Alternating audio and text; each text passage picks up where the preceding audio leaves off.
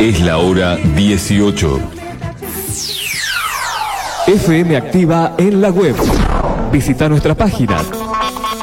Tipea fmactiva.com, fmactiva.com y accedes a nuestra emisión en vivo. Encuestas.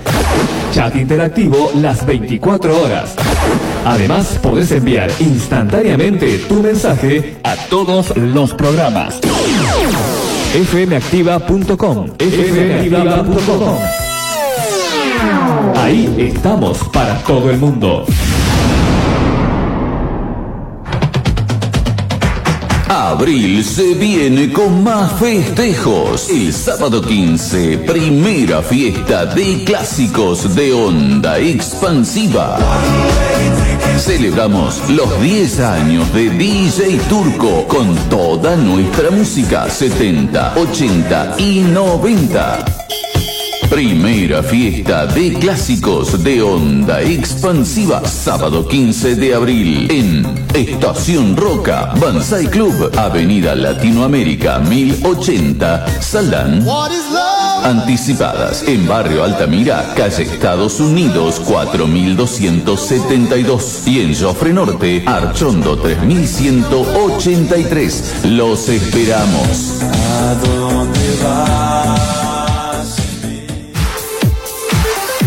¿Pensaste si te roban tu auto o una rueda? Total Seguros, organización de seguros generales, te propone asegurar tu auto contra robo e incendio desde 4 mil pesos. Total Seguros, sucursal 3, Avenida Bulnes, esquina Félix Frías, dentro de Estación Puma.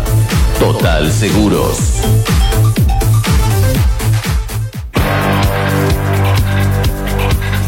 Fabián Ángel Vélez, abogado, matrícula profesional 132-180. Defensas penales, divorcios, declaratoria de herederos, usucapión de propiedades y terrenos. Urgencias los 365 días del año. Teléfono de contacto 351-6-76-89-17. El intendente Martín Yarlora y el secretario de Transporte de la Municipalidad de Córdoba, Marcelo Rodio, confirmaron la compra de otras 50 unidades cero kilómetro que se sumarán a las 160 ya adquiridas y puestas en circulación por la empresa TAMSE. Todas cuentan con aire acondicionado, cámaras de seguridad, wifi gratis, puertos USB y rampas para personas con discapacidad. De esta manera, ascienden a 210 los colectivos cero kilómetro incorporados por la empresa municipal de transporte desde el comienzo de la gestión del intendente Yarlora. Córdoba Capital, cada día mejor. Ahora los miércoles tenemos una cita con informaciones saludables, con temas relacionados a la biodecodificación transgeneracional, salud y alimentación más natural para el cuerpo. Lo que no decimos y sentimos, nuestro cuerpo se encarga de manifestarlo. El cuerpo habla, medicina, biodecodificación y otras hierbas. Miércoles de 18 a 20 horas por FM Activa 105.9 y por fmactiva.com.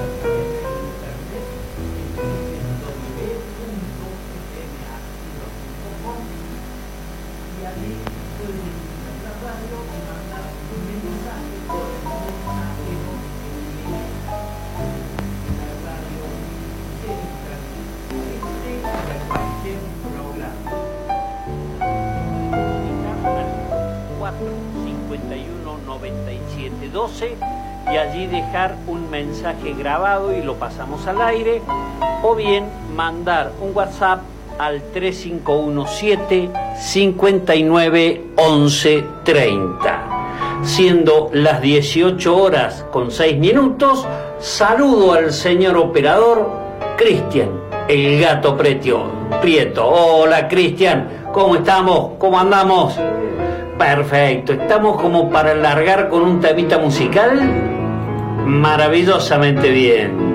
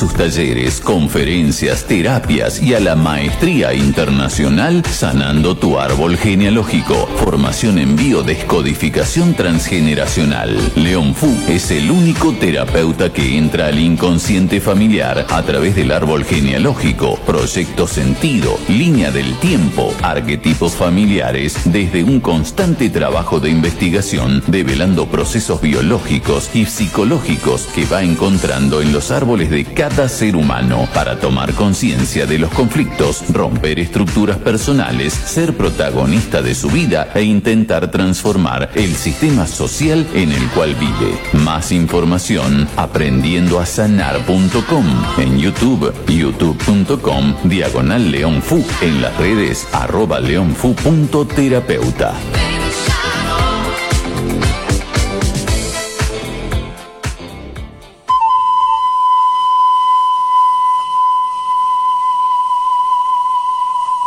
Hola oyentes de FM Activa, somos Mixturas, una cooperativa de trabajo y almacén natural. Estamos ubicados en Recta Martinoli 5399, a pocas cuadras de la mujer urbana, en zona norte de la ciudad. Tenemos para ustedes un montón de alimentos saludables, sin harinas, integrales, veganos, vegetarianos y mucho más. Acérquense a conocernos y a conocer desde dónde trabajamos. Los esperamos de lunes a viernes de 9 a 21 y los sábados de 9.30 a 20.30 horas.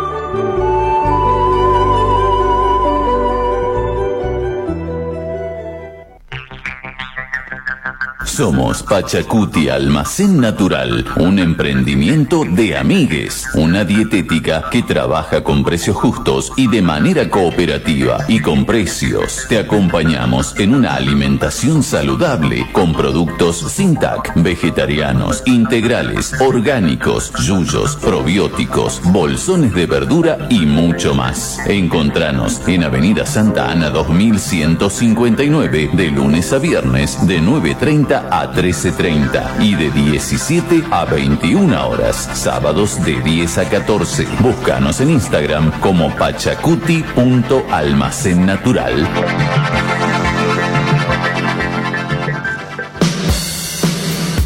Viví Tanti. En verano, en vacaciones de invierno, Tanti lo tiene todo. Bellezas naturales, arroyos, cascadas, sierras. Viví Tanti. Amplia oferta gastronómica en base al Cordero Serrano. Importante abanico en oferta de alojamientos, desde hostels hasta cabañas con spa y piletas climatizadas. También el Hotel Municipal de Montaña El Alto, al pie de los gigantes. Hay también circuitos religiosos. Vivi Tanti, www.tanti.gov.ar.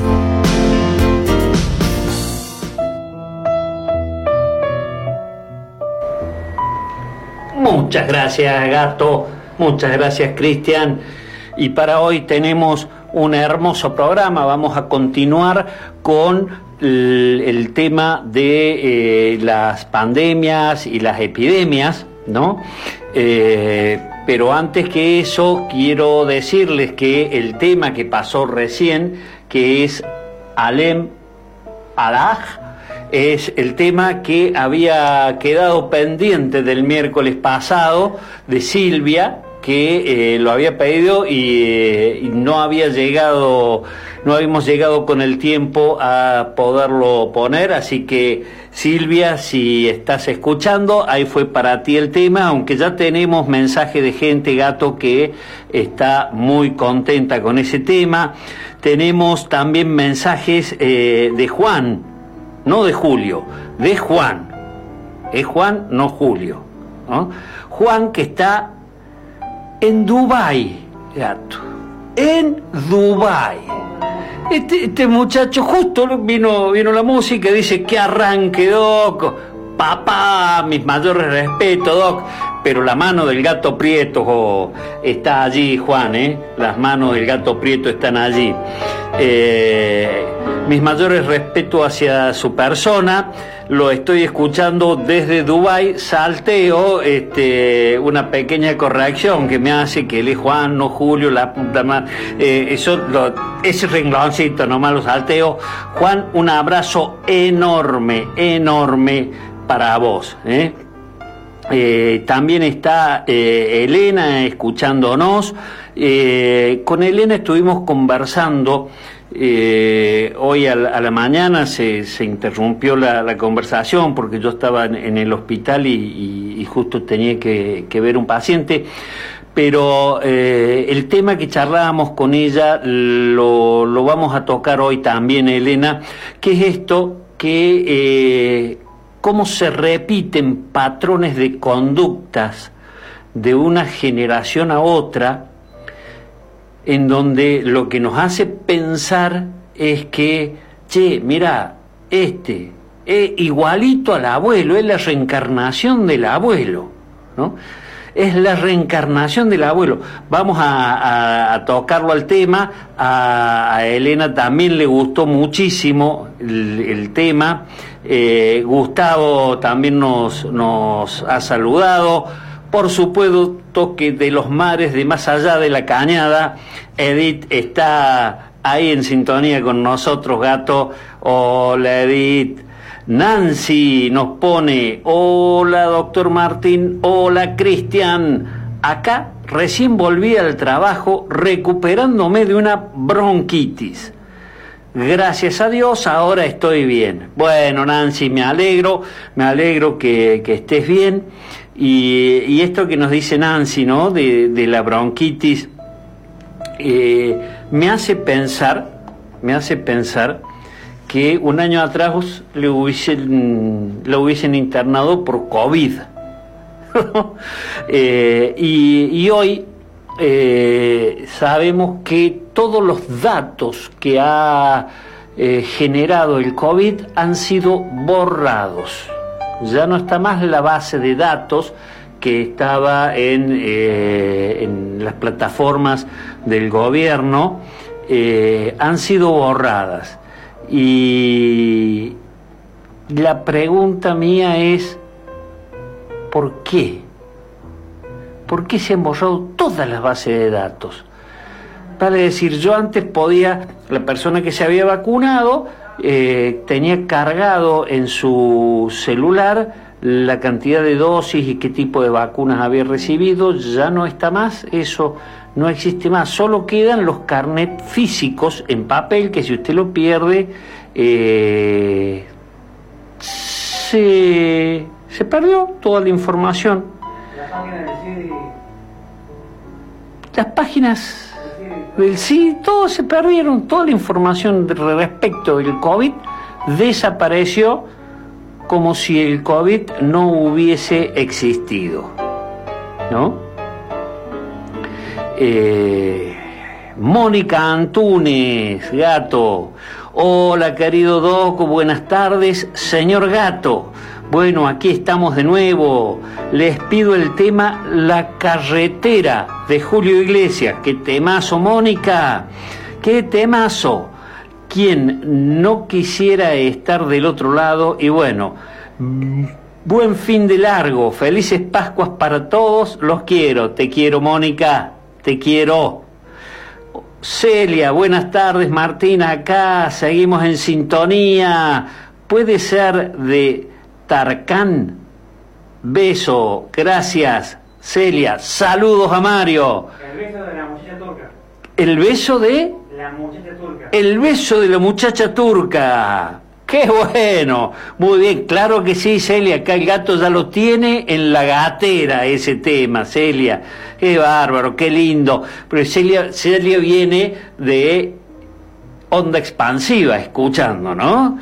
Este, qué lindo. Y, y ahora, eh, prontito Mario la va a tener que llevar eh, el 15, ¿no?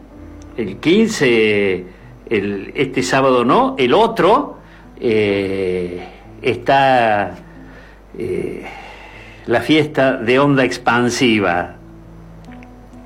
Silvia apareció gato. Hola doctor y gatito, buenas tardes. Sí, acá estoy con la mano en alto, dice Silvia. Gracias por el temazo. Eso es para usted, gato, ¿eh? Aquí sigo en sintonía con la hermosa compañía de ustedes. Abrazo grande, felices Pascuas, buen fin de. Y pone unos emojis que son divinos. Liliana Molina desde Tanti. Hola Liliana, ¿cómo estás? Buenas y santas a Parcero Doc. Oh, bien criollaza. Hola Lili, un besazo, un besazo Lili. Eh, también eh, está eh, Nilda, Rebeca desde México, Estela, acá está en sintonía, Estela Nicolás Forgia, la bruja muda, de bruja mucho, de muda nada. ¿eh?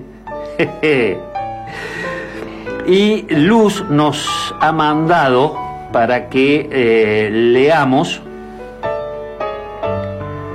que si nació hoy, que si nació ayer, que si nació aquí, que si nació allá, que si murió a los 33, que si murió a los 36, que cuántos clavos, que cuántos panes y pescados, que si eran reyes, que si eran magos, que si tenía hermanos, que si no tenía, que dónde está, que cuándo vuelve. A mí me agarró la mano cuando más lo necesitaba, me enseñó a sonreír y agradecer por las pequeñas cosas. Me enseñó a llorar con fuerzas y soltar. Me enseñó a despertarme saludando al sol y a acostarme con la cabeza tranquila, a caminar muy lento y muy descalzo. Me enseñó a abrazar a todos y a abrazarme a mí. Me enseñó mucho. Me enseñó a quererme con ganas, a querer al, al que tengo al lado y de cuando en cuando estirarle la mano. Me enseñó que siempre me está hablando en lo cotidiano, en lo sencillo, a manera de mensaje, y que para escucharlo tengo que tener abierto el corazón. Me enseñó que un gracias o un perdón lo puede cambiar todo.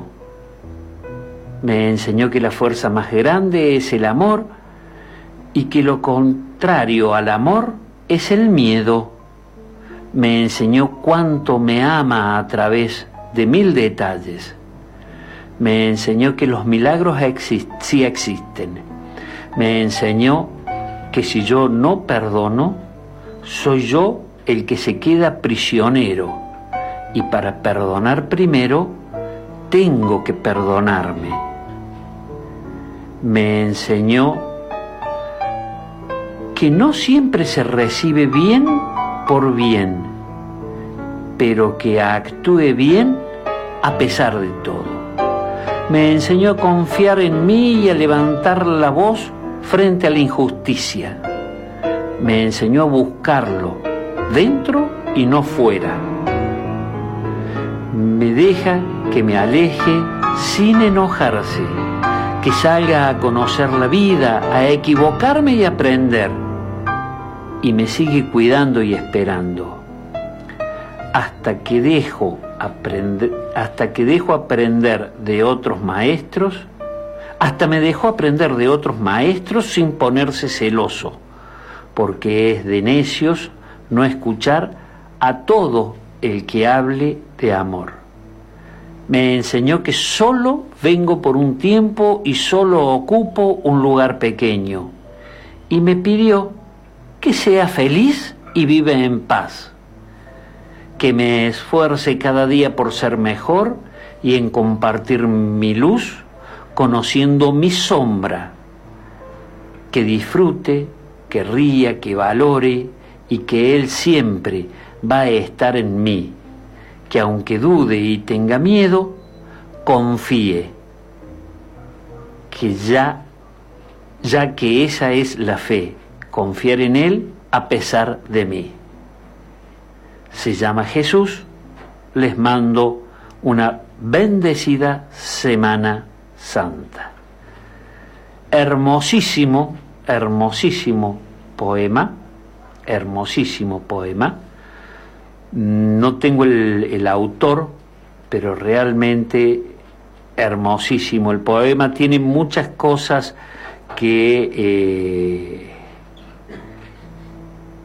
que son muy rescatables y que en el transcurso de la tarde vamos a ir charlando de esas cosas, ¿no? Eh,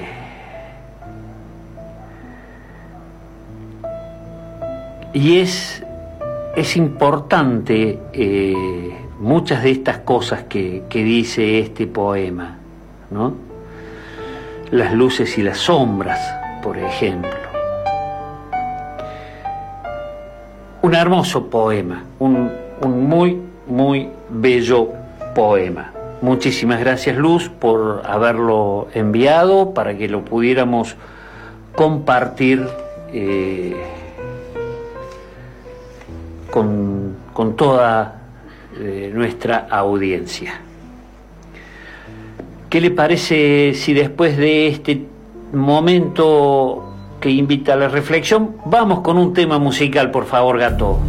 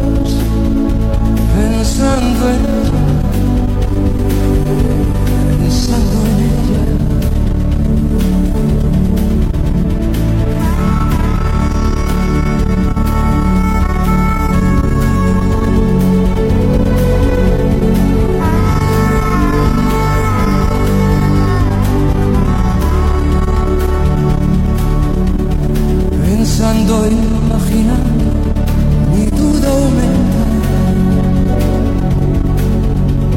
Me salgo de una curva sin darme cuenta. La aguja marca 140. Sigo en la carretera buscándote. Final del camino te encontraré. Aceleré, llueve y está mojada la carretera.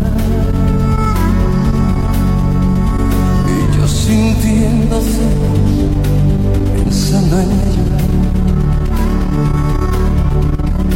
Perdido entre la duda y la neblina. Estoy quedando solo, sin gasolina. Llueve y está mojada la carretera. Yo sintiendo celos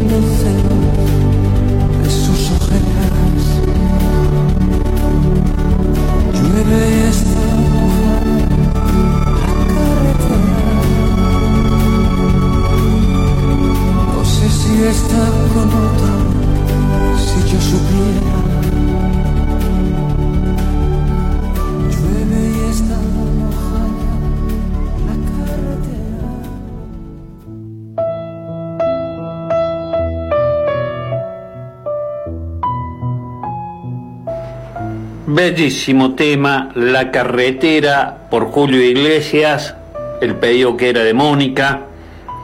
Eh, así que eh,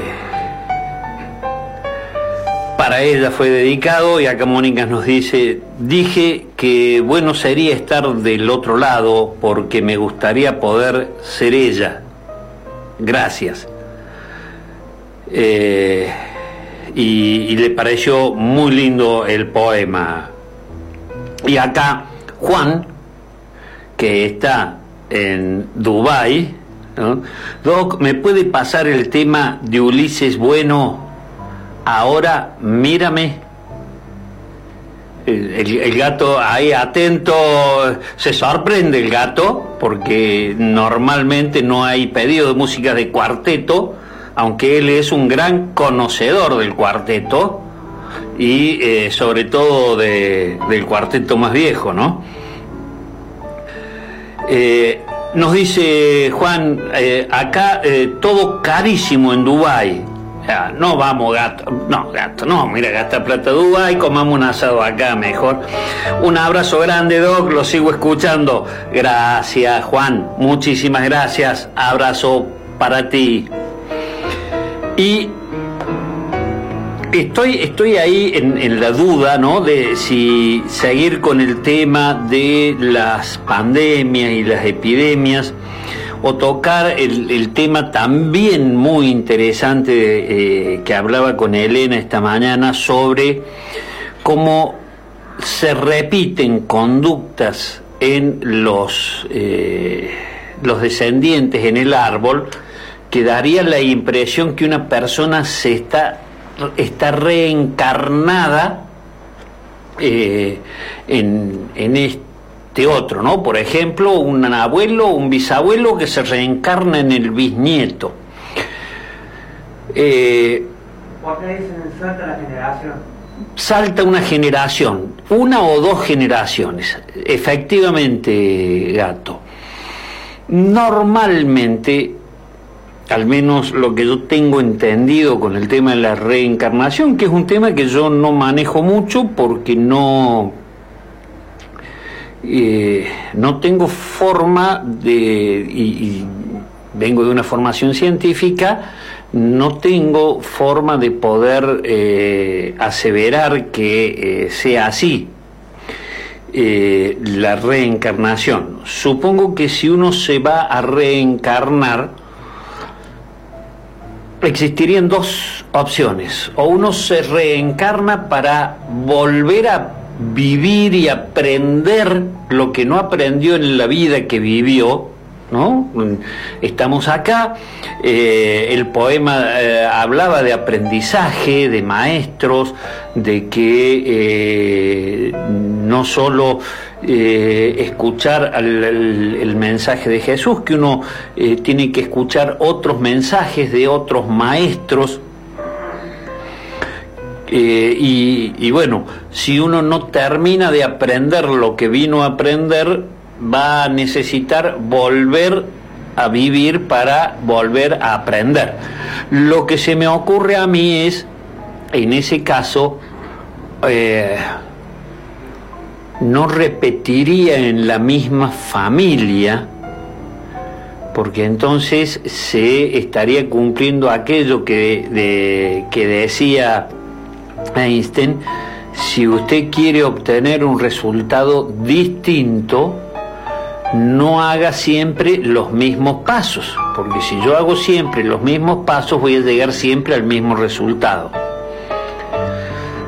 Eh, por ahí eh, esa sería la, la explicación y entonces uno pensaría que esa persona reencarnaría en otras situaciones para ver si de un modo distinto, con una visión diferente, yo logro poder aprender aquello que vine a aprender. De eso sí estoy seguro que estamos acá para aprender cosas, ¿no? Eh, tenemos que aprender fundamentalmente a vivir, fundamentalmente a vivir con otros. Después se me hace medio como incongruente que uno muere y ya está, se acabó todo. Mm, No sé, se me hace como medio incongruente eso, ¿no? Que hay algo después de esta vida, yo y tiendo a pensar que sí. ¿Qué es? No lo sé. Lo que sí uno ve es cómo patrones familiares se repiten constantemente. Generación tras generaciones y muchas veces los patrones saltan una o dos generaciones.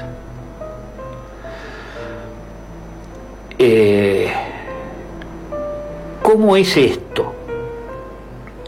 Uno ve en árboles de familia que eh, habitualmente siempre ha habido un varón que ha sido alcohólico. Generalmente, generalmente los varones alcohólicos y golpeadores provienen de eh, zonas más o menos específicas, ¿no? Una España y la otra el sur de Italia. ¿Por qué es esto? Bueno, porque son dos zonas que han recibido muchísima influencia, pero muchísima influencia, de esa tradición judeo-cristiana y la parte judía por el lado de los árabes, ¿no? No se olviden que los árabes y los judíos son medios hermanos, hijos del mismo padre pero distinta madre. Los árabes son hijos de la madre que era la sirvienta.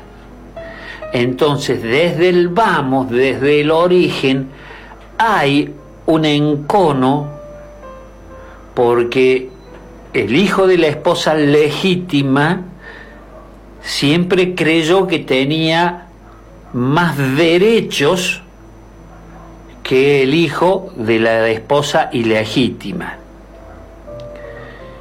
Eh, ¿Por qué se dio esto? Abraham era un degenerado. Eh, ¿La gorreaba a su mujer? No, no. Su mujer no podía tener hijos, no quedaba embarazada, no quedaba embarazada, y entonces ella en un gesto de amor le dice que para que pueda continuar su linaje, el linaje de Abraham, que tenga un hijo con la sirvienta. La sirvienta queda embarazada y cuando la sirvienta queda embarazada, la mujer también queda embarazada.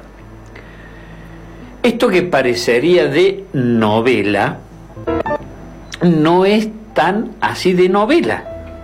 Ocurre muy frecuentemente en parejas que no pueden tener hijos, adoptan un hijo e inmediatamente después la mujer queda embarazada. Cero de la matriz. Celos de la matriz. Celos de la matriz. Y entonces adoptaron y de pronto, no, estoy embarazada.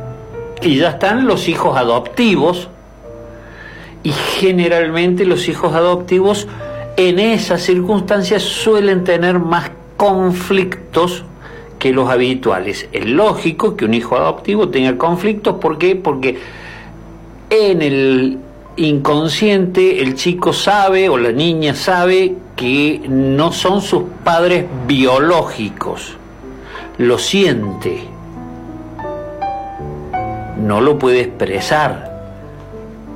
En algún momento, en la preadolescencia o en la adolescencia, lo empieza a preguntar, pero habitualmente el niño los lleva en su interior. Va a la casa de los amiguitos y ve fotos de las otras mamás embarazadas, vuelve a su casa, empieza a mirar y no hay ninguna foto de su mamá embarazada de él, ¿no? Y eso va quedando en el inconsciente hasta que por fin eh, eso estalla de alguna manera, salta de alguna forma. Pero esto otro de eh, repetir patrones de conducta y, por ejemplo, el alcoholismo o la violencia, ¿no?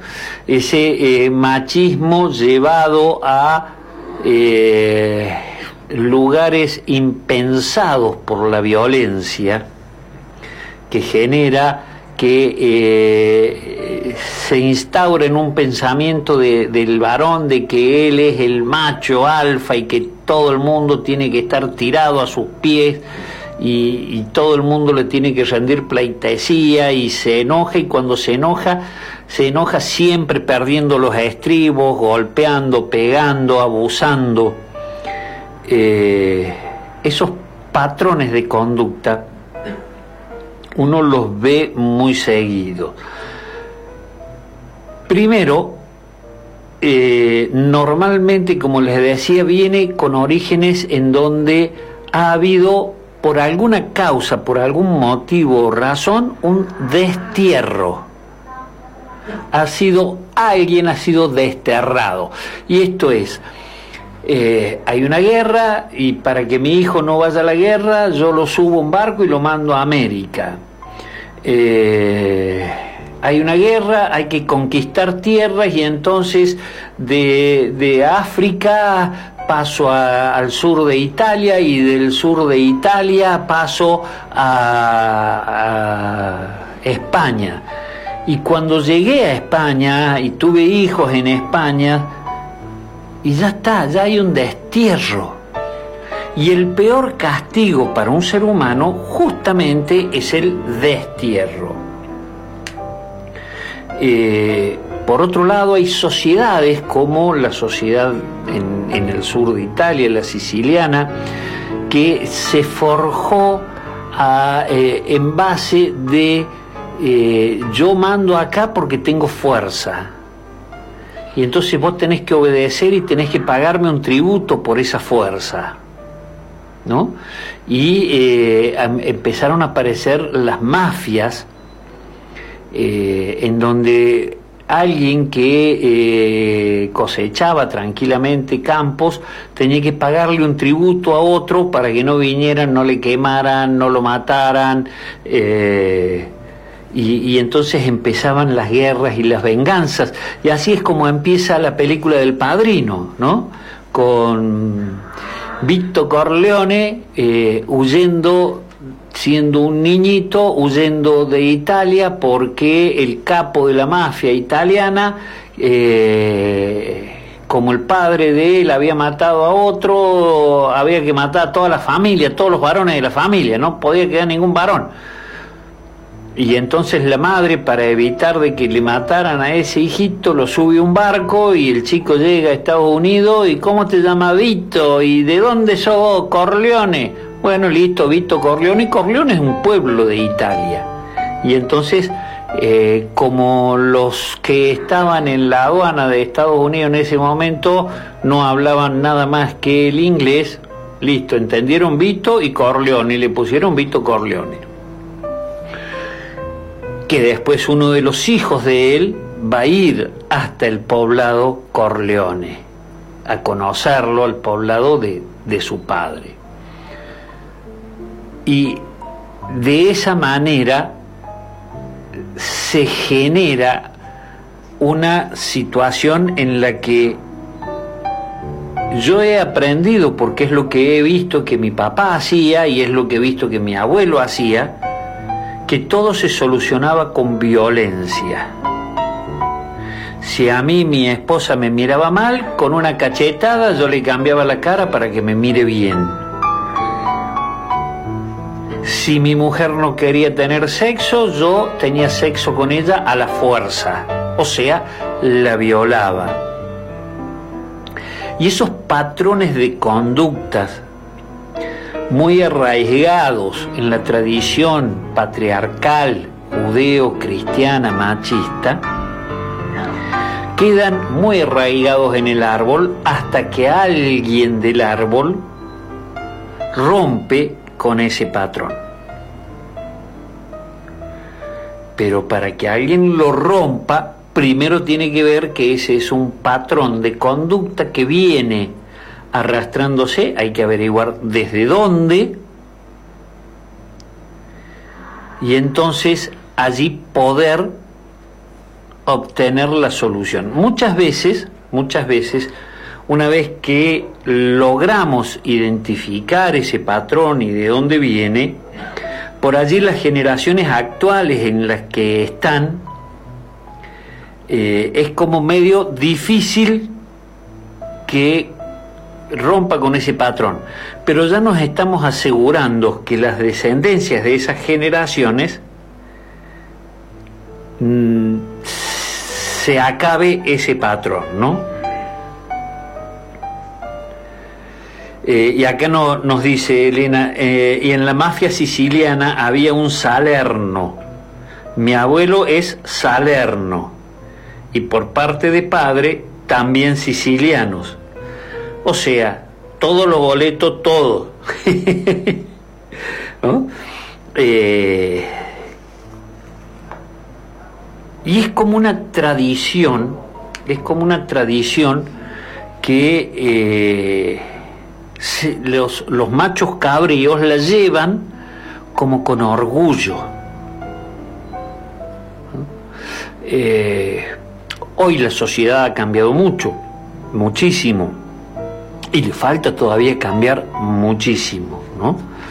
Pero eh, hoy es más fácil poder identificar estas actitudes de machos cabríos y poder lograr que se de alguna manera se respete más al otro. No obstante eso, hay familias que todavía conservan esto de los machos cabríos. A tal punto que uno dice, che, tiene las mismas actitudes que el abuelo. Es el abuelo en pinta o es el bisabuelo en pinta. ¿Cuáles son las posibilidades de poder solucionarlo a esto? Bueno, si yo soy consciente de que esto ocurra, una de las cosas que puedo hacer es cortar esa rama que genera que violencia. No digo, cuando digo cortar lo digo en un sentido figurado. No, no, no, no lo digo en el sentido, che, este, cortemos, sácate, pum, eh, un, balazo y, y se acabó. No, no, lo digo en sentido figurado. ¿Cómo puedo cortar? Bueno, una de las formas es hacer una cuarentena. Es decir, cortar comunicaciones con esa persona. No hablar. Si me manda mensajes, no respondérselos. Tener una actitud de no comunicación. Al principio obviamente se va a enojar y se va a enojar mucho y va a buscar de todas formas hacerme saber que está enojado porque yo no le respondo. Entonces, bueno, eh, yo no respondo a las agresiones. Punto. Se acabó. El día que vos decidas no estar agresivo, entonces charlamos. Puede ser un hijo el que tenga esa actitud, puede ser un padre. Y bueno, eh, ponerlos en cuarentena. ¿Cuál es el origen de la cuarentena? Y el origen de la cuarentena es cuando una persona presentaba síntomas de algo que nosotros no conocíamos, o bien si conocíamos, sabíamos que era muy contagioso, entonces se aislaba a esa persona y se le ponía en cuarentena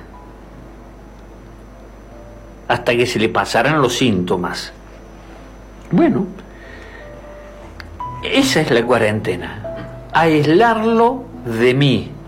Yo no tengo por qué soportar tanta agresión de una persona, porque cuando ya pasamos los veintipico de años, ya somos adultos, ya empezamos a enfrentar nuestras propias consecuencias y ya no podemos echarle las culpas a nuestros padres. Es decir, si estamos pasando por algo que es culpa de nuestros padres, bien, la culpa es nuestra porque no hacemos el tratamiento adecuado de ese conflicto para poder liberarme de ese conflicto. Ya está. ¿No? Ya está. Porque si no, lo único que hago es seguir viviendo bajo el yugo de ese progenitor a quien yo le echo la culpa de que mi vida es una desgracia por eso. No, ya está.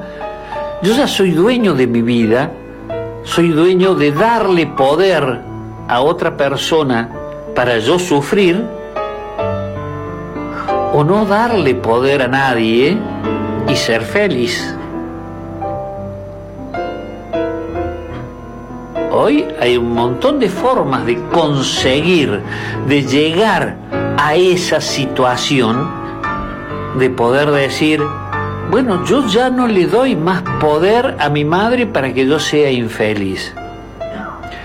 Es mi madre, yo la amo, me parece perfecto, estupendo, pero no comparto todas estas cosas y por consiguiente lo que ella me diga a mí no me va a afectar nunca más. Y listo.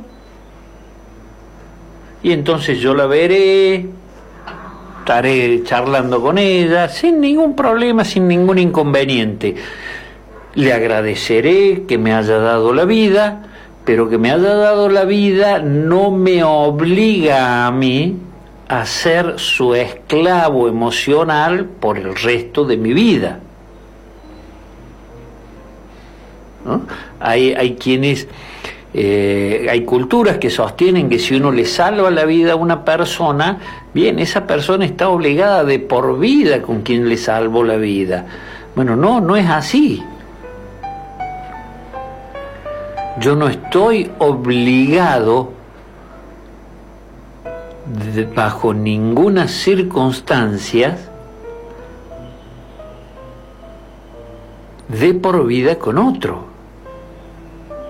Me dio la vida, se lo agradezco, pero yo tengo que vivir mi vida, porque si no, yo voy a seguir transmitiendo esto de que yo le di la vida a mis hijos y entonces ellos están obligados conmigo, ¿no? A hacer las cosas como yo quiero y entonces yo pretendo vivir mi vida que no la pude vivir porque la tuve tuve que vivir la vida que mi mamá quería que yo viviera o que mi papá quería que yo viviera y entonces a mis hijos les voy a obligar a vivir la vida que yo hubiese querido vivir. Y entonces ellos no van a poder vivir su vida. Y entonces cuando yo busque casarme, voy a buscar un hombre que se parezca lo más posible a mi papá o, si es posible, a mi abuelo, ¿no? Para reproducir un varón como vienen siendo en la generación, unos machistas, unos depredadores, unos mm, manga de, de, eh, de ahí, eh, que eh, lo único que hacen es lastimar a quien tienen cerca. Lastimar y lastimar. ¿Por qué? Porque no pudieron vivir la vida que hubiesen querido vivir, se vieron obligados a vivir la vida que sus padres querían que viviesen. Y entonces eso genera un enojo, una violencia interior. Y eso hay que ver de dónde viene hacia atrás, ¿no? Porque, por ejemplo, los españoles que vinieron, los primeros españoles que vinieron a América, eran tipos que no querían venir a América, no les quedó otra. Porque eran tipos que estaban presos y era o venirse acá o quedarse en la cárcel y morirse. Y los tipos tuvieron que dejar todo allá, familia, todo. Y vinieron acá y ¿qué hicieron? Bueno, encontraron a pueblos originarios a los cuales pudieron someter y poner toda su bronca sobre ellos. Entonces torturarlos, matarlos y encima vieron la posibilidad de llevarse riquezas para sus tierras y, de, y volver y decir, ah, bueno, ahora puedo ser un señor que todo el mundo me respete. Pero para lograr eso, mataron gente acá a troche y moche, como tuvieron ganas, y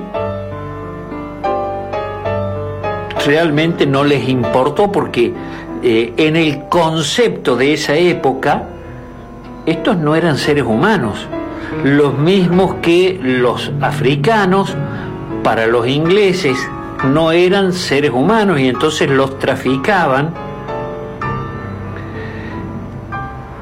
¿eh? los traficaban y así vivían como tenían ganas. ¿Qué le parece, gato, si vamos con otro tema musical? Porque son... ¿Qué hora son, gato? Es la hora 18, 58 minutos. Perfecto, hora de un tema musical.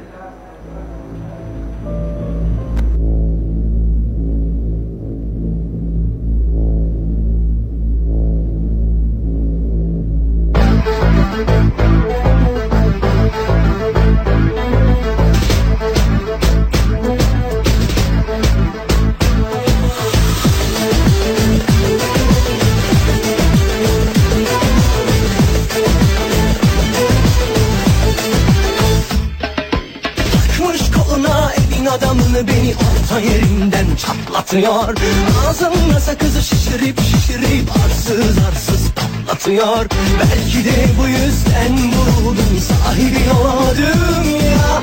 Sarma erkek niye seni şımarık değişti mi bu dünya Çekmiş kaşına gözüne sürme dudaklar kıpkırmızı kırtıyor Biri karşıma geçmiş utanması yok inadıma inadıma sırıtıyor Biz böyle mi gördük babamızdan ele güne rezil olduk Yeni adet gelmiş eski köye bak dostlar mahvoldu. Seni gidip de kıran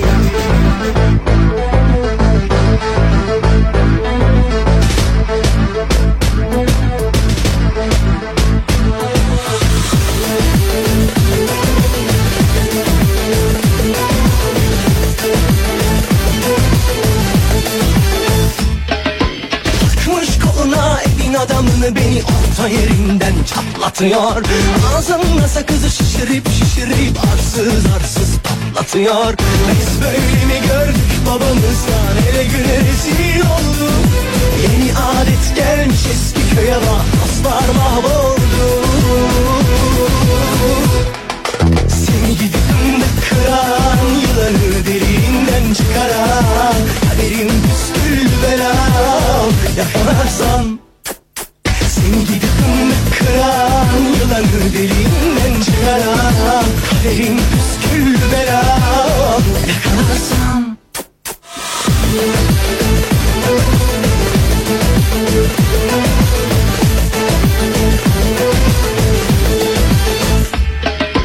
Bakmış koluna elin adamını beni orta yerinden çatlatıyor. Ağzımla sakızı şişirip şişirip arsız arsız patlatıyor. Biz böyle mi gördük babamızdan? Eli güne rezil olduk Yeni alet gelmiş eski köye bak dostlar mahvoldu. Seni gidip fındık kıran Yılanı derinden çıkaran Kaderim püskül belam Yakalarsam kıran Yılanı derinden çıkaran Kaderim püskül belam Yakalarsam Ocağına düştüm yavru Kucağına düştüm yavru Sıcağına düştüm yavru El aman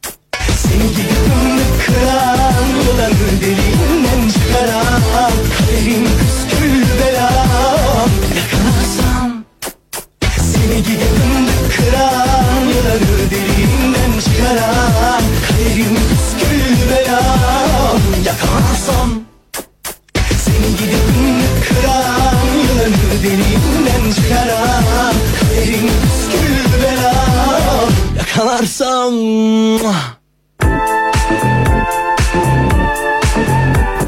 Fu te invita a sus talleres, conferencias, terapias y a la maestría internacional Sanando tu árbol genealógico. Formación en biodescodificación transgeneracional. León Fu es el único terapeuta que entra al inconsciente familiar a través del árbol genealógico, proyecto sentido, línea del tiempo, arquetipos familiares, desde un constante trabajo de investigación, develando procesos biológicos y psicológicos que va encontrando en los árboles de cada ser humano para tomar conciencia de los conflictos, romper estructuras personales, ser protagonista de su vida e intentar transformar el sistema social en el cual vive. Más información aprendiendo a sanar.com en YouTube, youtube.com, diagonal leonfu, en las redes arroba leonfu.terapeuta.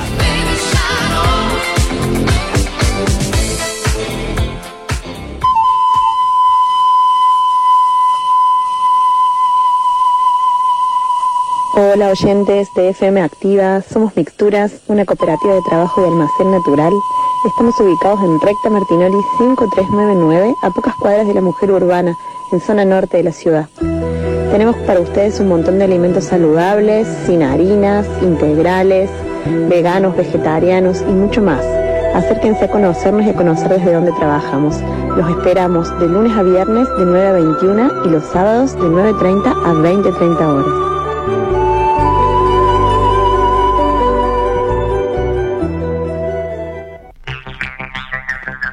Somos Pachacuti Almacén Natural, un emprendimiento de amigues, una dietética que trabaja con precios justos y de manera cooperativa y con precios. Te acompañamos en una alimentación saludable con productos sin TAC, vegetarianos, integrales, orgánicos, yuyos, probióticos, bolsones de verdura y mucho más. Encontranos en Avenida Santa Ana 2159 de lunes a viernes de 9.30 a 13.30 y de 17 a 21 horas, sábados de 10 a 14. Búscanos en Instagram como pachacuti.almacén natural.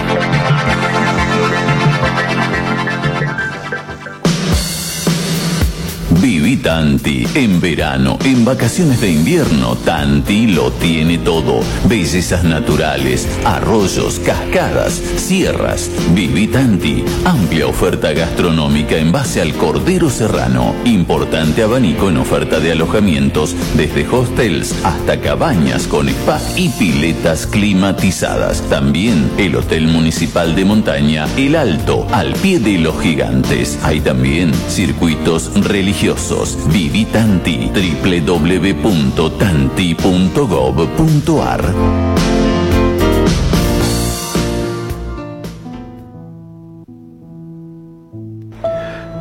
Muchísimas gracias, gato. Vamos a decir que en este momento estamos con una temperatura de 23 grados, con cielo nuboso. Mm, eh que para hoy no se prevén lluvias, pero para mañana es posible que sí vaya a haber lluvias.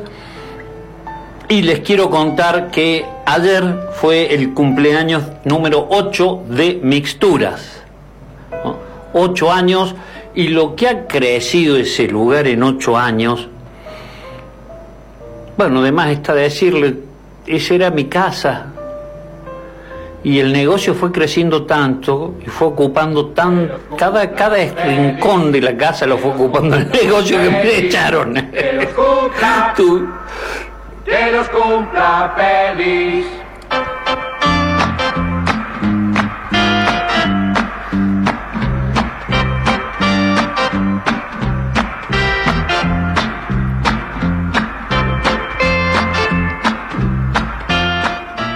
Gracias, gato, muchas gracias.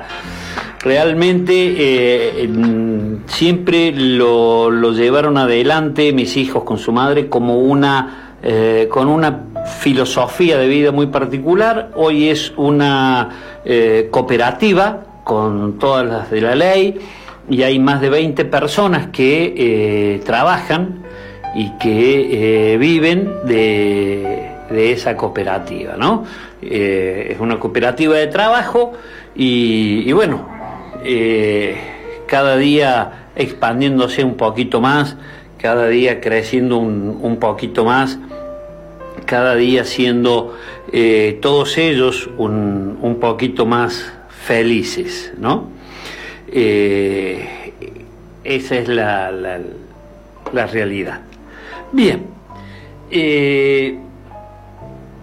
19 horas con 8 minutos, vamos a continuar y ahora vamos a ir a otro, al otro tema que veníamos desarrollando el miércoles pasado, que eran las pandemias y cómo estas eh, eran productos de, eh, de la misma sociedad, ¿no?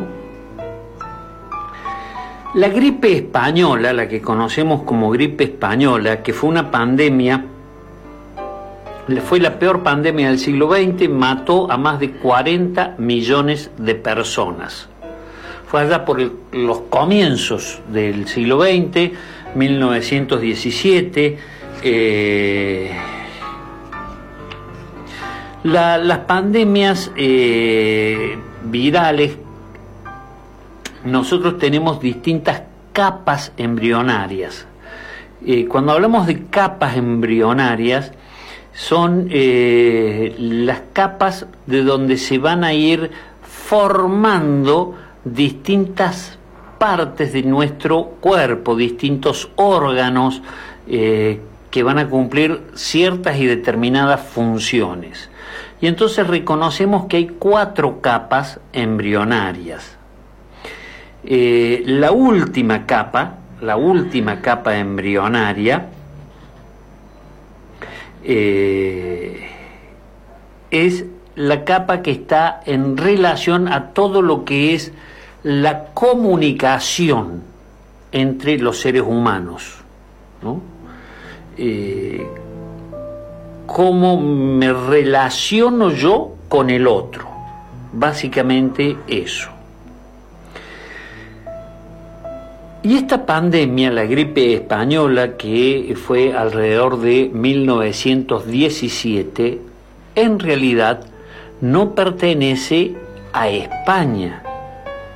Se le llamó gripe española, en realidad, de una manera absurda, porque España era en la Primera Guerra Mundial, fue un país neutral, no se metió. Y entonces, eh, esta eh, epidemia, esta pandemia que hizo estragos a nivel de todo el mundo, más que nada en la India, eh, nadie podía, ningún, ningún país podía decir a través de su prensa que la epidemia estaba diezmando a la población y a los soldados, porque era darle datos al enemigo, ¿no? Eh, entonces, bueno, le echaron la culpa a España, pero en realidad nunca, nunca surgió de España, nunca surgió de España. Eh, algunos dicen que se originó en el Tíbet y para otros el origen estuvo en Estados Unidos. ¿no? Eh, pero bueno, el, mundo occidental se nutría de información fundamentalmente a partir de, eh, España, que era el país neutral.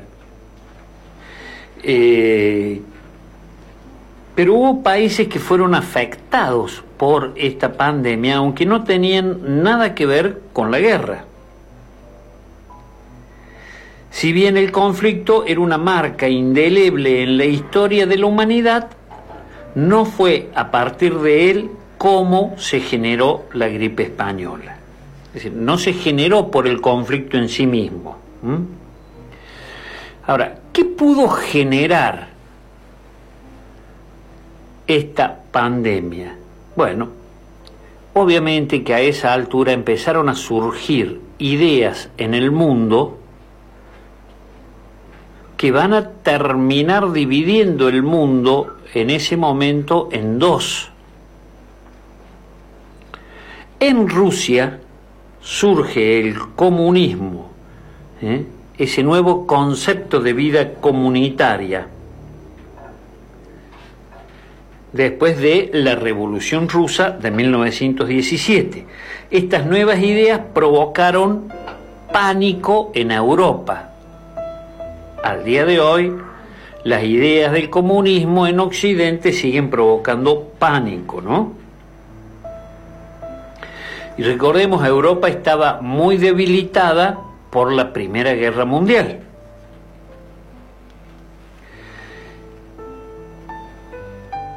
Aún en España, que no tenía nada que ver con la guerra, se vio muy afectada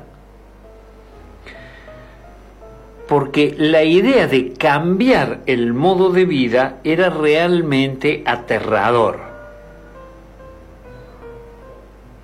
Entonces, fue esa una nueva concepción global, esta concepción global nueva, la que provocó un fuerte cambio emocional en la conciencia colectiva de los individuos. Los cambios emocionales que generan, generan que mi sistema inmune disminuya. Y cuando mi sistema inmune disminuye, ¿qué es lo que ocurre? Lo que ocurre es que yo quedo total, absoluta y completamente a merced de cualquier bicho que ande dando vuelta por allí. Esto ya lo hemos comentado otras veces, pero me encanta comentarlo todas las veces que puedo. Nosotros somos una máquina perfecta.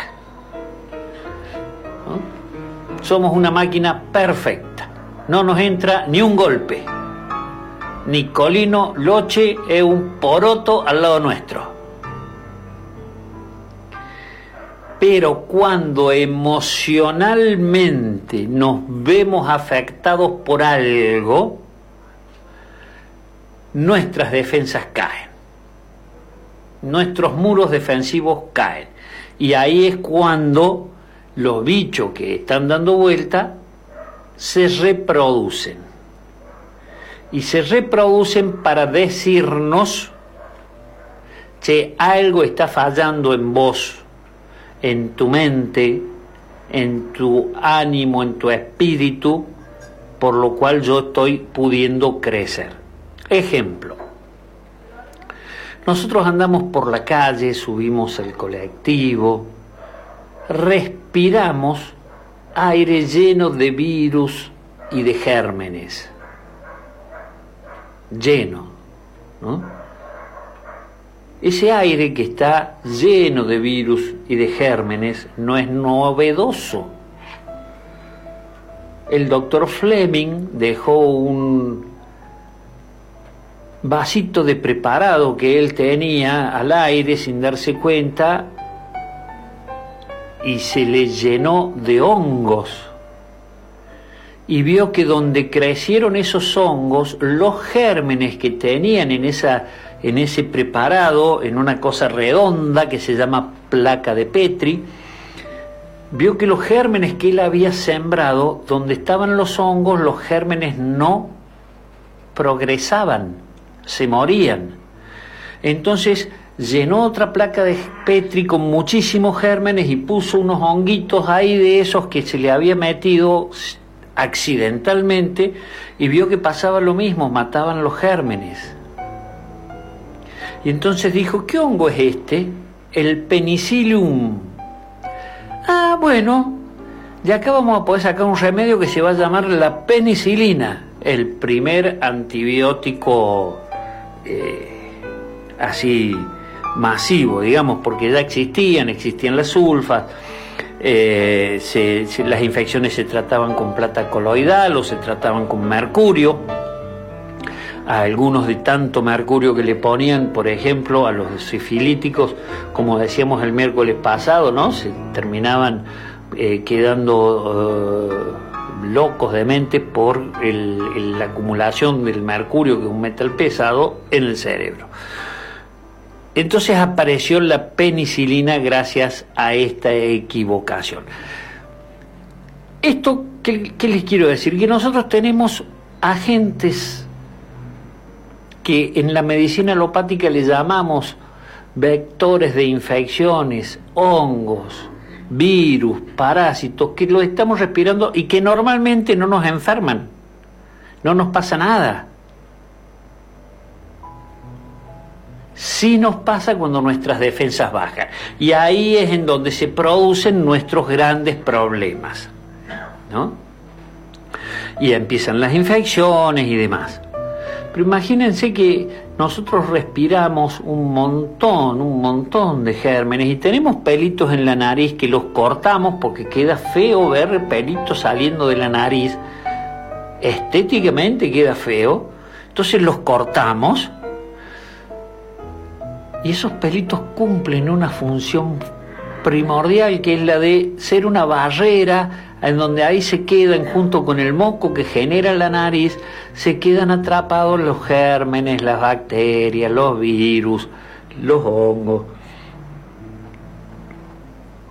Y si no pasan a nuestra garganta y después van a parar a nuestro aparato digestivo y ahí el ácido clorhídrico de nuestro aparato digestivo los mata. Y entonces no nos enfermamos, excepto que por alguna razón nuestras defensas bajen. Después le vamos a echar la culpa al aire acondicionado, o que dormí con el ventilador, o que me mojé, y etcétera, etcétera, etcétera. Pero lo cierto es que cuando hay social, cuando hay individualmente una preocupación, nos enfermamos. Cuando hay socialmente una preocupación, nos enfermamos. Y debo decirles que en la República Argentina hay un consumo exacerbado de lo que son los psicofármacos. La cantidad de gente con trastornos del humor, yo le voy a llamar así, trastornos del humor. Los antiguos médicos hablaban de distintos humores, ¿no? Estaba el humor eh, biliar, el humor acuoso, el humor sanguíneo. Eh, los trastornos del humor, cuando hablamos de trastornos del humor estamos hablando de trastornos a nivel psicológico y a nivel psiquiátrico, han aumentado significativamente después de la pandemia. Y entonces los médicos decimos, culpa de la pandemia, hay mayores trastornos del humor, hay mayor gente deprimida. Pues señores, la República Argentina no necesitó ni necesitará una pandemia para que haya gente que se deprime y que esté con trastornos del humor. porque nosotros cíclicamente pasamos por procesos económicos, sociales, que nos tiran abajo cualquier, cualquier sentido de alegría. No es este gobierno, son absolutamente todos los gobiernos desde que yo tengo uso de razón que ocurre lo mismo. Puede haber tres, cuatro años de estabilidad, de equilibrio, de crecimiento y después vienen las metidas en las manos de los del bolsillo de la gente con inflaciones elevadísimas, eh, siempre le vamos a echar la culpa a los políticos. No voy a entrar en ese detalle, tengo mi pensamiento, habrá quienes tienen un pensamiento diferente, pero lo real y lo concreto es que cíclicamente nosotros tenemos problemas económicos grandes en nuestro país que tiran abajo nuestro humor. Y vamos a echar la culpa a la pandemia. En realidad, la culpa no la tiene la pandemia. Pero en la medida en que nosotros como sociedad no construyamos una idea mejor de lo que vivimos, vamos a seguir igual.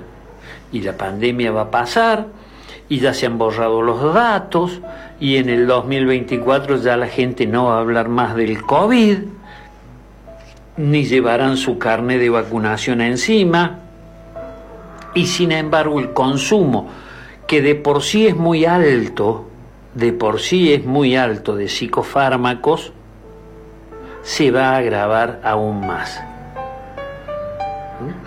Eh, cuando uno analiza lo que gana un docente, un maestro por hora versus lo que gana, eh, no sé, un camionero, uno se da cuenta que hay una diferencia abismal, ni qué decirlo con la gente que trabaja en EPEC y que a fin de año cobran un bono por productividad. Y sin embargo, nuestros docentes lo que cobran es miseria. Y uno dice, no, trabajan cuatro horas, sí, trabajan cuatro horas en el aula frente a los chicos, pero después tienen por lo, por lo poco seis horas más de trabajo en la casa con respecto a las planificaciones, con respecto a corregir, como me dice el gato acá, los cuadernos de los chicos. Yo veía el, otro día, porque fui a, a asistirlo a mi yerno, que, hizo una ciatalgia terrible, terrible, entonces fui a asistirlo, atenderlo, ponerle eh, medicación. Veía el cuaderno de mi nieto, ¿no?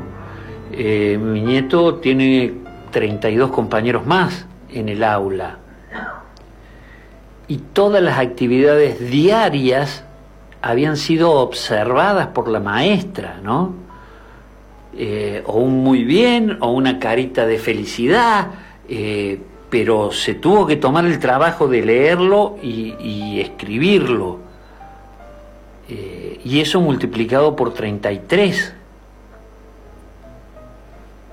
Y planificar, y, y, hay chicos que son más rápidos y chicos que son un, un tanto más lerdos, porque nosotros, no sé por qué razón, no sé por qué causa, por qué motivo, tenemos un sistema de escolaridad que a mí me parece una estupidez atómica.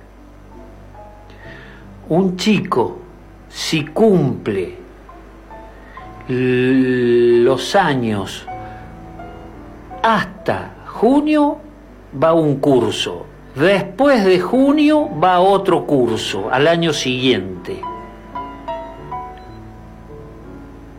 Vale decir, hay chicos de 5 años y chicos que entran con 6 años. Entonces hay una disparidad terrible, terrible. Nunca lo entendí. Eh, tampoco lo entendí cuando me tocó hacer el servicio militar. Porque normalmente, bueno, yo iba a un colegio que era de seis años y justo, justo cambiaron, justo cambiaron el año que yo me tenía que recibir. Entonces, cuando nosotros cursamos cuarto año, nos enteramos que íbamos a hacer cuarto y quinto y nos recibíamos. Éramos la primera promoción que se recibía con cinco años y los que iban un año más arriba de nosotros era la última promoción que se recibía con seis años. Por consiguiente, nosotros no pudimos disfrutar de ser los más grandes del colegio. No lo pudimos disfrutar. Eso de que todos los otros te respetaban porque eras el grande. No, teníamos uno que estaban arriba, terminaban con nosotros. Y entonces uno ingresaba a la universidad y me tocaba hacer el servicio militar después. Entonces tenías que pedir prórroga. eh, yo en, en mi caso no, no pedí prórroga, pero eh, era eh, muy, muy enquilombado. Por esto, porque no entran los chicos de la clase 2019 todos juntos. Entran parte de la 2019 y parte de la 2018. Nadie lo ha corregido, no sé por qué, pero bueno, socialmente tenemos esos desequilibrios. Y esos desequilibrios sociales, porque eh, imagínense todo lo mortificante que es para los padres conseguir banco para el hijo en el colegio que ellos quieren que el hijo vaya. Eh, digamos, estamos en una sociedad que lo único que busca es que tengamos conflictos con nosotros mismos. Esa es la razón de, de nuestra sociedad. ¿no? Eh, acá nos, nos dice Juan desde Dubai, una cosa de locos el programa, eso es lo que me gusta de este programa, se habla de todo sin tabúes, por eso lo escucho, doctor, excelente, gracias Juan, muchísimas gracias. Toca un montón de temas, doctor. El día que yo sea grande, quiero ser como usted. Qué grande, Juan y que laburan en eh, Surbac ganan una locura y fiestas de fin de año ni hablemos, sí, no, no, no. Yo mencionaba algunos nomás, ¿no? Hay, hay rubros que son eh, impresionantes, impresionantes. Eh, estimado Cristian, que a lo- tenemos una temperatura de 22 grados a esta hora. Pero, ¿qué hora es? Es la hora 19, 29 minutos. Me parece que es hora de complacer a algún oyente que todavía le debemos tema musical. ¿A Juan? ¿Julio? A Juan. No, Julio, no, no le diga Julio. Se llama Juan. Usted me hace equivocar, gato. Es Juan.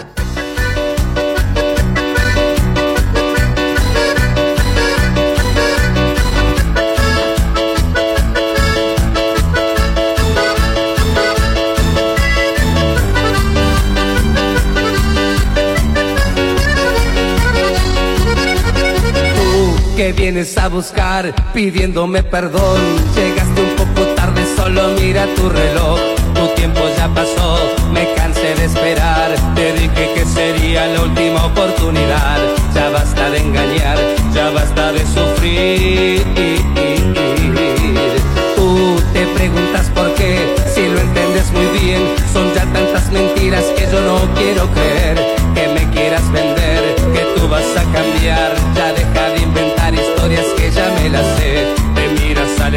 Y no sabes lo que ves.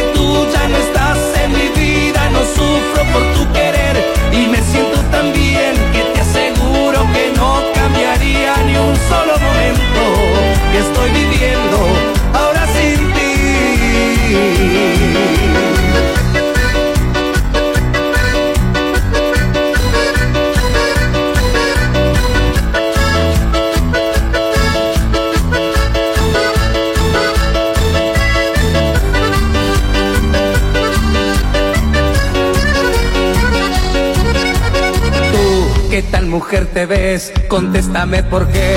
Buscándome te encuentro una y otra vez. Ya deja de llamar y de molestar. Porque veo tu nombre en mi fono otra vez. Te tengo que colgar, ya me tengo que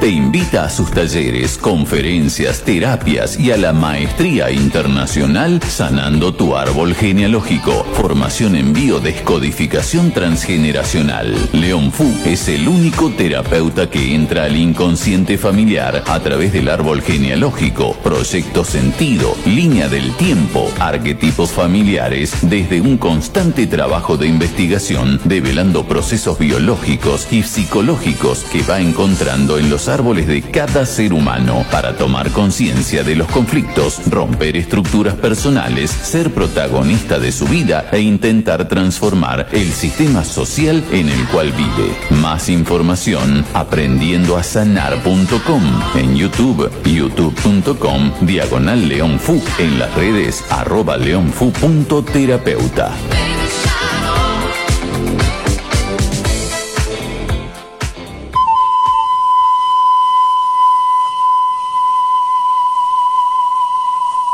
Hola oyentes de FM Activa, somos Mixturas, una cooperativa de trabajo y almacén natural.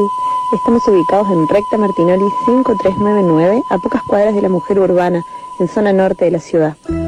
Tenemos para ustedes un montón de alimentos saludables, sin harinas, integrales, veganos, vegetarianos y mucho más. Acérquense a conocernos y a conocer desde dónde trabajamos. Los esperamos de lunes a viernes de 9 a 21 y los sábados de 9.30 a 20.30 horas.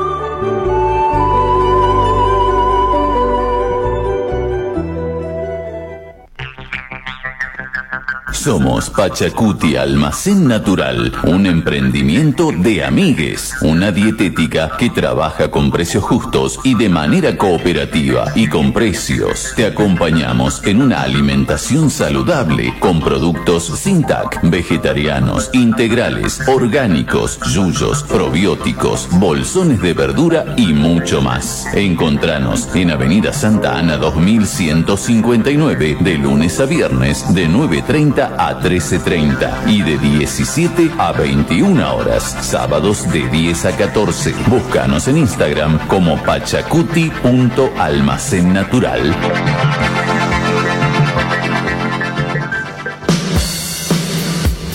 Viví Tanti. En verano, en vacaciones de invierno, Tanti lo tiene todo. Bellezas naturales, arroyos, cascadas, sierras. Viví Tanti. Amplia oferta gastronómica en base al Cordero Serrano. Importante abanico en oferta de alojamientos, desde hostels hasta cabañas con spa y piletas climatizadas. También el Hotel Municipal de Montaña, El Alto, al pie de los gigantes. Hay también circuitos religiosos. Viví Tanti, www.tanti.gov.ar.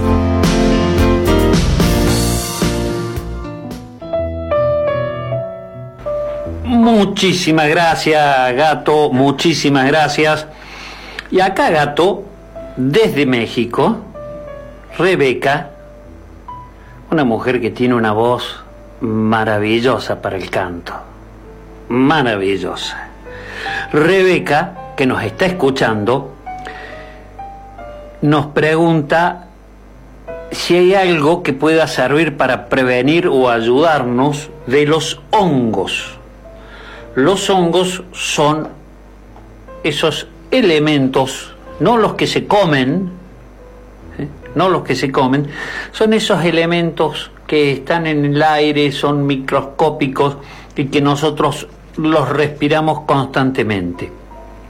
Y que probablemente venga alguna cosa con los hongos. Hace varios años atrás, eh, cuando mm, yo colaboraba en el programa de eh, nuestro adulto mayor de los días jueves aquí por la radio, eh, hablando sobre la gripe que, que se, mm, en el mes de marzo o abril que se avecinaba. Yo decía en broma, ya nos van a empezar a jorobar con el dengue, el zika y el chikungunya. Eh, y, un par de años después empezó el tema del dengue y bueno, eh, todo, todo lo que se, se vino y después el dengue quedó desaparecido, desaparecido por el COVID, ¿no? Parecía que no había dengue, que no existía dengue, nadie se contagiaba de dengue. Eh, el, el mosquito seguía reproduciéndose en los lugares en donde uno se lo permitía. Pero bueno, el, el- no existía el dengue y ahora de nuevo ya desapareció el COVID, pero volvemos con el dengue, vamos con el dengue. Y como dice Rebeca, dentro de un año o dos van a empezar a decir de los hongos y nos van a eh, intoxicar con algún hongo y nos darán antimicóticos. eh, de, de manera terrible, ¿no? Eh, y entonces, eh, ¿qué hacemos con los hongos? Y acá Luz nos dice orifungal para los hongos fantásticos. La mejor prevención que yo puedo tener para evitar caer en infecciones micóticas es ser feliz de verdad. ¿Qué es esto de ser feliz de verdad? Es no dejarme asustar por las enfermedades. No hay estadísticas reales que uno pueda recurrir, uno busca y no las encuentra las estadísticas, de ver cuánta gente murió en el año 2020, en el año 2021, en el año 2022. Sí tenemos de antes. Uno puede eh, recurrir a las estadísticas del año 2019, 2018, 2017, pero no sabemos cuánta gente efectivamente falleció. Y de la gente total que falleció, ¿cuántos efectivamente fallecieron por COVID? ¿Y cuántos fallecieron por otras causas con COVID? Recuerden que en general no se hacen autopsias de los pacientes que fallecen por COVID.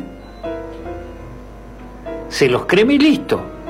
Vale decir, no hay, no hay absolutamente nada científicamente demostrado. Lo único que hay son consensos de científicos, consenso de investigadores, consenso de especialistas. ¿Y el consenso qué es? Es una opinión. Nada más que eso, una opinión. No existe la certeza. Vale decir, yo sí tengo la certeza de que a mí, si me pica una vinchuca infectada con el tripanosoma cruzi, voy a desarrollar la enfermedad de Chagas probablemente. Y que si yo vivo en Argentina, probablemente la enfermedad de Chagas afecte la parte eléctrica de mi corazón. Pero si yo vivo en Brasil, probablemente afecte la parte nerviosa de mi intestino.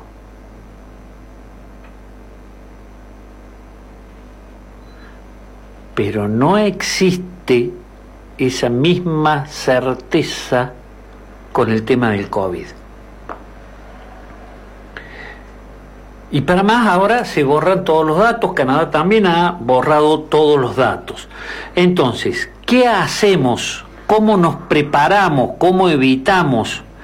Perfecto, lo evitamos estando bien, estando sin angustias, ¿eh? estando bien. Fabio y Ale, aquel gato me manda un mensajito de Fabio y Ale. Buenas tardes, doctor Cristian. Otro día de aprendizaje junto a su propuesta. Gracias y seguimos presentes con su compañía. Fabio y Ale, excelente programa. Fabio y Ale son los que se dedican al tango, gato. Qué lindo sería. Fabio, qué lindo sería escuchar un miércoles de esto, un tema de Fabio en el programa. ¿Tenemos? Ah, qué, mara... qué maravilla laburar con el gato. Qué maravilla. Hablando de eso, Lamparita no se reportó todavía, ¿eh? Lamparita no se reportó todavía. Bien. Gracias, Fabio. Gracias, Ale. Muchísimas gracias por estar ahí. Gracias por los conceptos.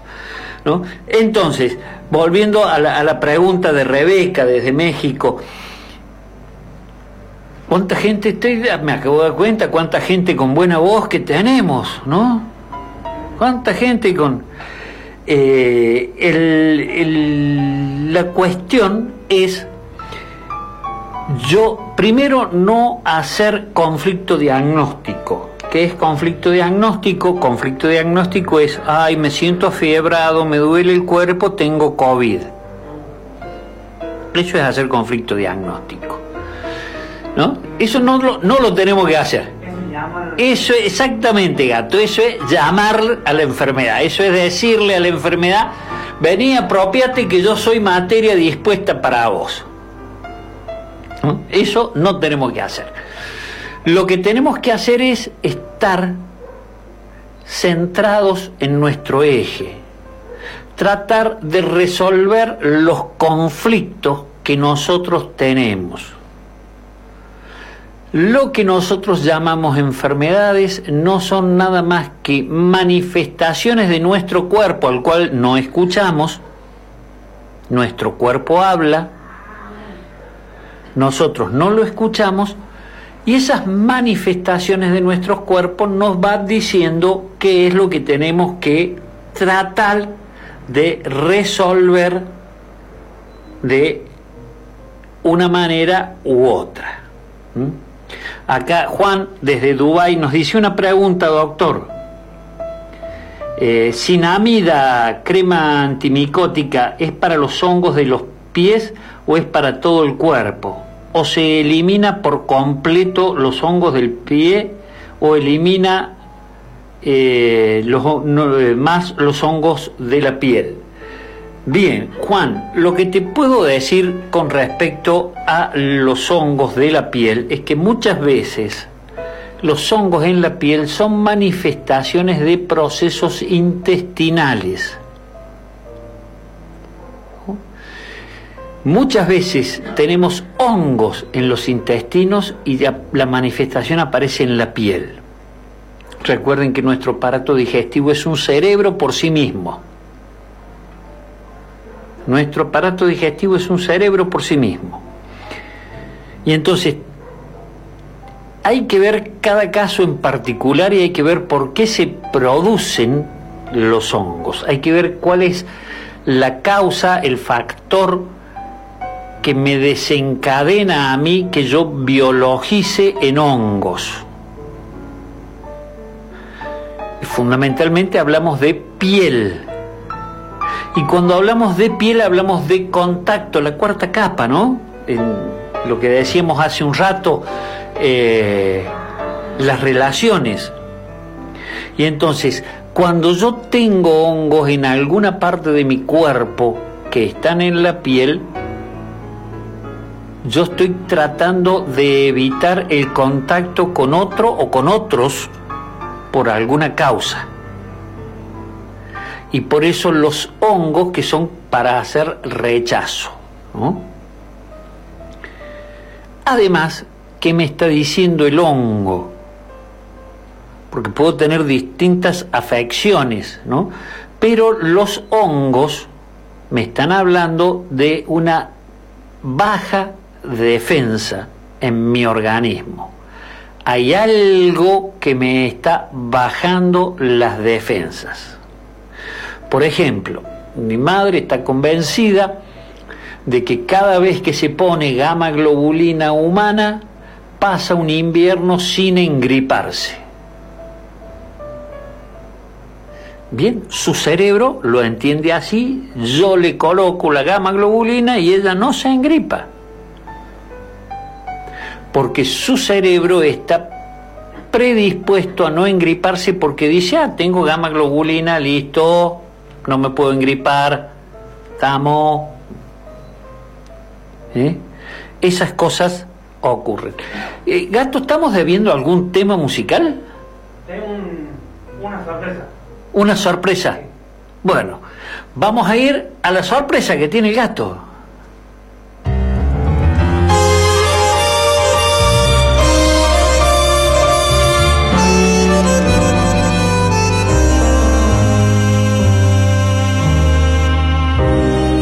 No sabrás, nunca sabrás lo que es morir mil veces de ansiedad.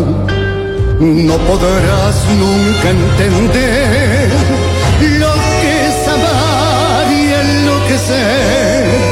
Tus labios que queman, tus besos que embriagan y que torturan mi razón que me hace arder y que me enciende el pecho de pasión. Estás clavada en mí, te siento en el latir, abrazador de mis sienes. Te adoro cuando estás y te amo mucho más cuando estás lejos de mí. Así te quiero, dulce vida de mi vida. Así te siento, solo mía, siempre mía. Tengo miedo de perderte, de pensar que no he de verte, porque esta duda brutal, porque me habré de sangrar, si en cada beso te siento desmayar, sin embargo me atormento, porque en la sangre te llevo y a cada instante febril y amante quiero tus labios besar.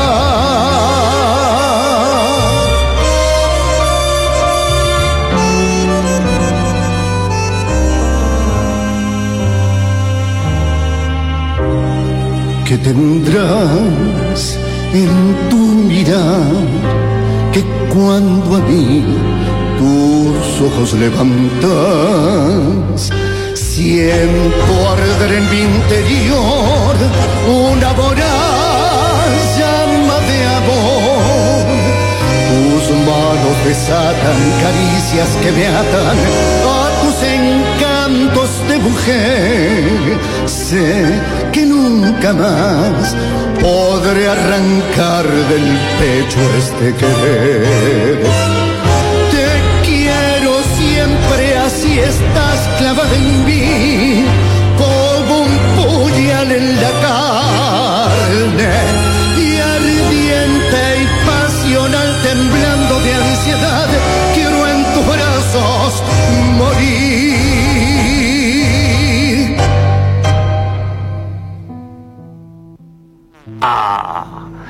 acabamos de escuchar Pasional por Néstor Lencina. ¡Qué voz, por favor, para el tango! ¡Qué voz, qué hermoso! Y acá, gato, mire, Pasional, aplauso, pone mi santa madre, la pocha.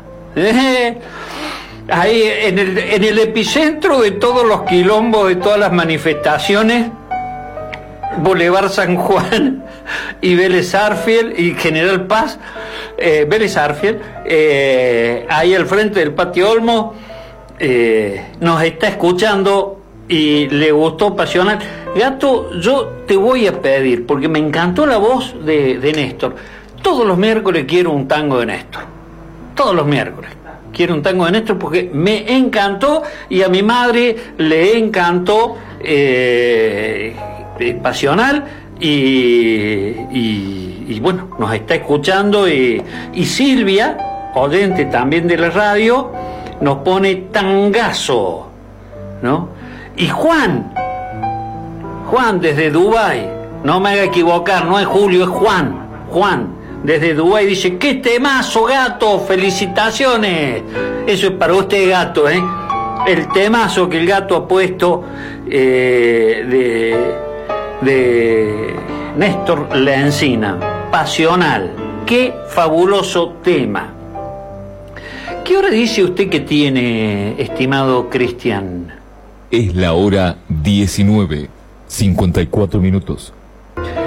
Quedan apenas seis minutos, ya viene, ya llega, se está sintiendo el bombo, y no el bombo de Tula, sino el bombo de encuentro con el folclore Adela de Gregorio, conduciendo ese programón de folclore. ¿Cómo me gusta ese programa de folclore con Adela de Gregorio?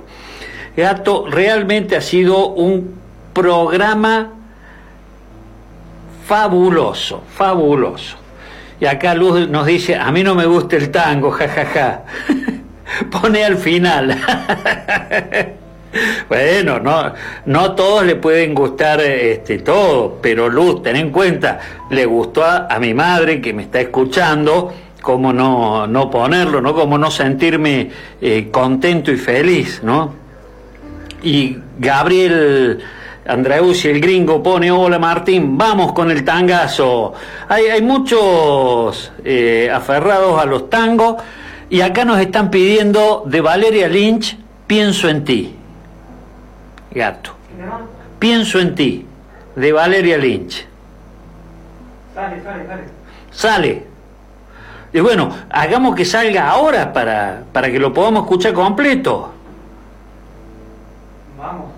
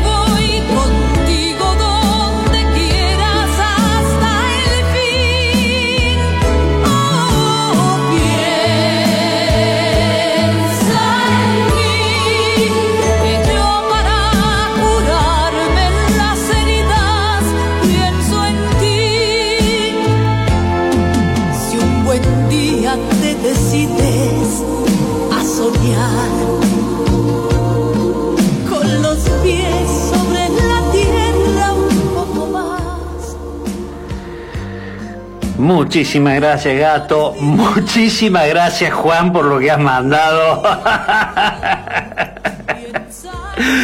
Eh, y, debo decir que eh, Néstor Lencina mandó un audio eh, agradeciendo, mandando saludos a todos los oyentes y también a mi madre, a Pocha, eh, mandándole un, un saludito. Ya prácticamente no nos queda absolutamente nada de tiempo, nada, nada de tiempo. Se nos ha ido las dos horas, gato, un programa que a mí me ha parecido magnífico, fabuloso. Muchísimas